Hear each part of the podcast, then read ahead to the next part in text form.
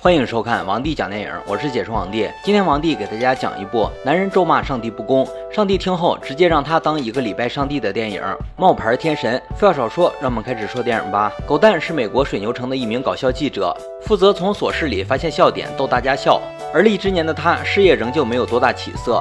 他最大的愿望就是当上台里的黄金档主持人。可实际上，他不仅愤世嫉俗，还整天毛手毛脚的。生活不顺，狗蛋不仅不自我检讨，还总把一切责任推到别人或者上帝身上。这天醒来，狗蛋又是诸事不顺。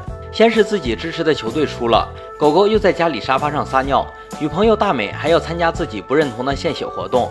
分别前，女朋友送给他一串护身符，可是护身符却没有什么用。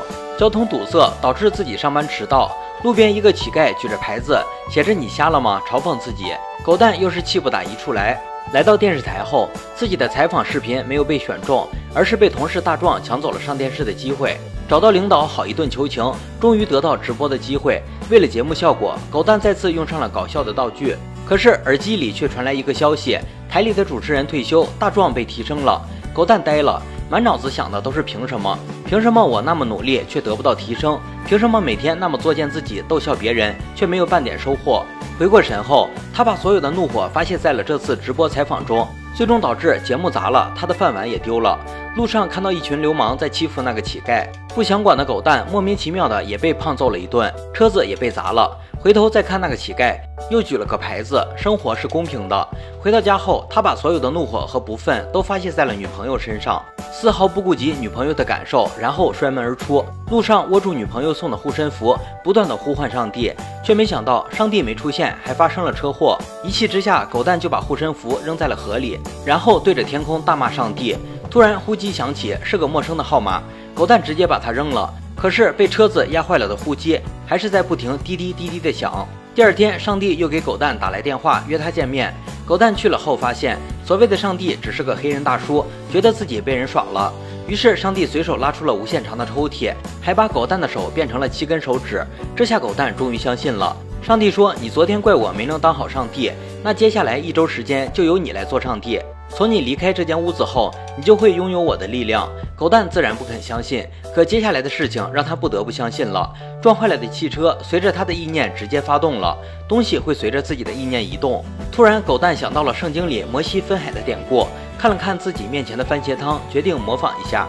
结果大获成功，番茄汤真的被分成两半。他高兴坏了，终于相信自己成为上帝了。从餐馆出来。狗蛋兴奋地走出了六亲不认的步伐，控制路边的消防栓喷水，先路过美女的裙子，调换商店橱窗里的衬衣。他现在可以为所欲为。狗蛋找到前天打自己的流氓，让他们道歉。流氓笑出了声，说如果自己能生出猴子就道歉。结果狗蛋当场就让他生了个猴子。流氓吓得四处逃窜，狗蛋还意犹未尽，从嘴里吐出来一群杀人蜂追赶他们。晚上回家后，狗蛋心情大好，一个吻直接打消了女友上次吵架的怒火。然后把月亮拉近，再点上几颗星星，迷人的夜景，暧昧的气氛，女朋友的心情也受到了感染。这一晚，两人都到了前所未有的巅峰。可第二天，狗蛋和女友起床后，才从新闻里得知，昨晚因为月球异常运动，月球引力突然增大，导致日本发生海啸，很多城市都遇难了。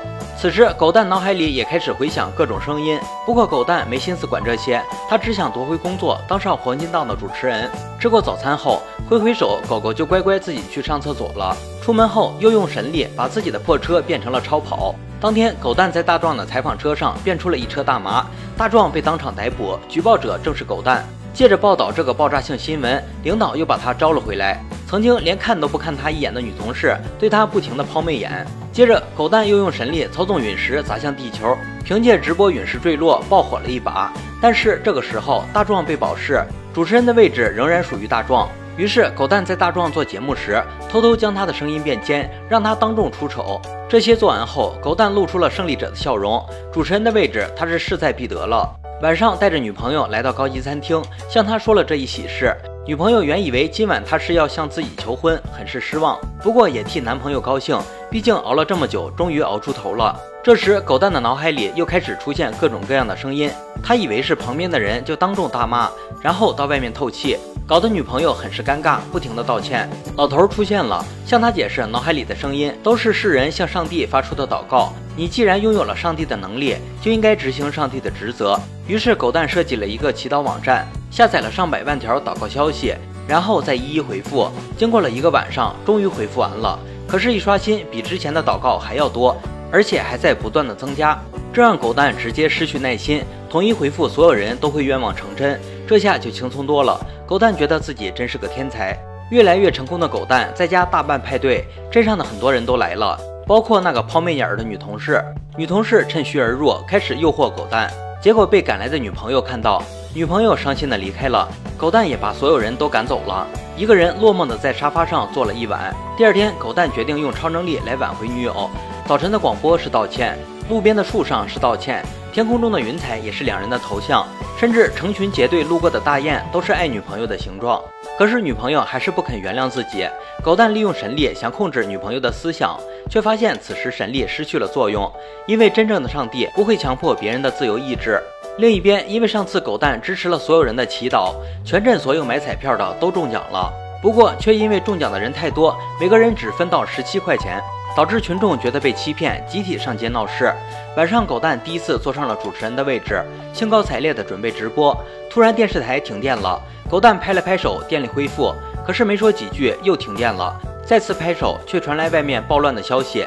原来，因为上次的陨石事件，镇上的电力系统遭到破坏。停电范围不断在扩大，弄得小镇人心惶惶，最终陷入了暴乱。狗蛋知道自己闯下大祸后，彻底慌了，再次来到上次的地方，祈求上帝让一切恢复正常。上帝告诉狗蛋，不是所有的祈祷愿望都需要回应，因为这些人并没有发现自己本身就有实现自己愿望的能力。想要真正的奇迹，首先就得自己多努力。第二天上班路上，乞丐站在路边，举的牌子上写着“一切为了赢”。狗蛋若有所思，决定不再使用神力，然后帮助了车子坏的司机推车，训练狗狗撒尿，把祈祷软件里的回应全部撤销。来到电视台，主动辞职，把位置让给了大壮，而他又做起了以前的外勤工作，还来到乞丐旁，乞丐正举着“上帝是好人”的牌子，狗蛋举牌写着“他说什么都对”。这天，女朋友的闺蜜来家里收拾她的东西。闺蜜对狗蛋说：“你女朋友每天晚上做的最多的事情就是为你祈祷。”狗蛋恍然大悟，打开软件，原来女朋友祈祷了这么多，自己都没发现。突然又弹出了一条女朋友的祈祷，他瞬移到了女朋友的窗前，听到的却是：“我不想再受到伤害了，请让我忘了他。”这一刻，狗蛋才认识到自己做的事情到底有多么混蛋。淋着雨，他跪在公路上，向上帝说：“我认输了，你来决定我的生活吧。”一辆大货车冲了过来，狗蛋上天堂了。上帝把之前他扔了的护身符还给他，对他说：“要学会祈祷。”狗蛋的愿望是希望女朋友能够找到真正爱他的人。老头很欣慰，抽了他两下，狗蛋又回到人间。醒来后，发现输的正是女朋友的血。想想之前自己那么鄙视献血，不禁一阵自嘲。女朋友的声音把他拉回了现实。他终究还是舍不得离开狗蛋，两个人又在一起了。最后，狗蛋拄着拐杖录制节目，他终于找回了自己，成为了一个乐在其中的搞笑主播。节目效果越来越好，和女朋友也越来越甜蜜，收获了一个圆满的结局。乞丐再次出现，牌子上写着“世界末日，远离这里”。然后，乞丐的形象变成了上帝。故事到这里就结束了。相信看了这部电影，很多人就不会再抱怨命运对他不公。人人都要面对困难，重要的是一个人用怎样的态度去面对。非常喜欢男主角狗蛋的扮演者金凯瑞，而上帝的扮演者摩根弗里曼，相信大家也都不陌生。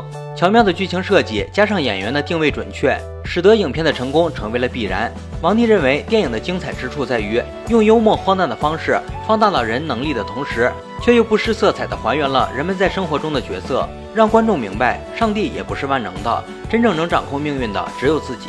好了，今天的电影就讲到这里了。喜欢王帝解说就点个关注吧。王帝讲电影，有你更精彩。我们下期再见。